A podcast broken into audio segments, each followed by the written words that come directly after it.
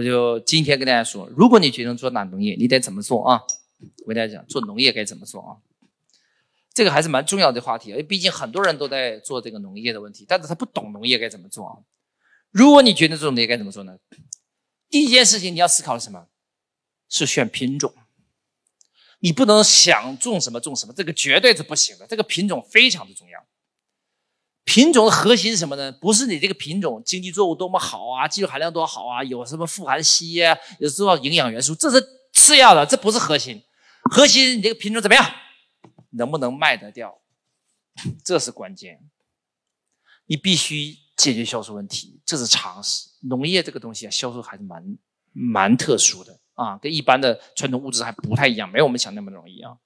所以你要选出根本就不需要担心卖的品种啊，这是第一个。关注我，学习更多内容。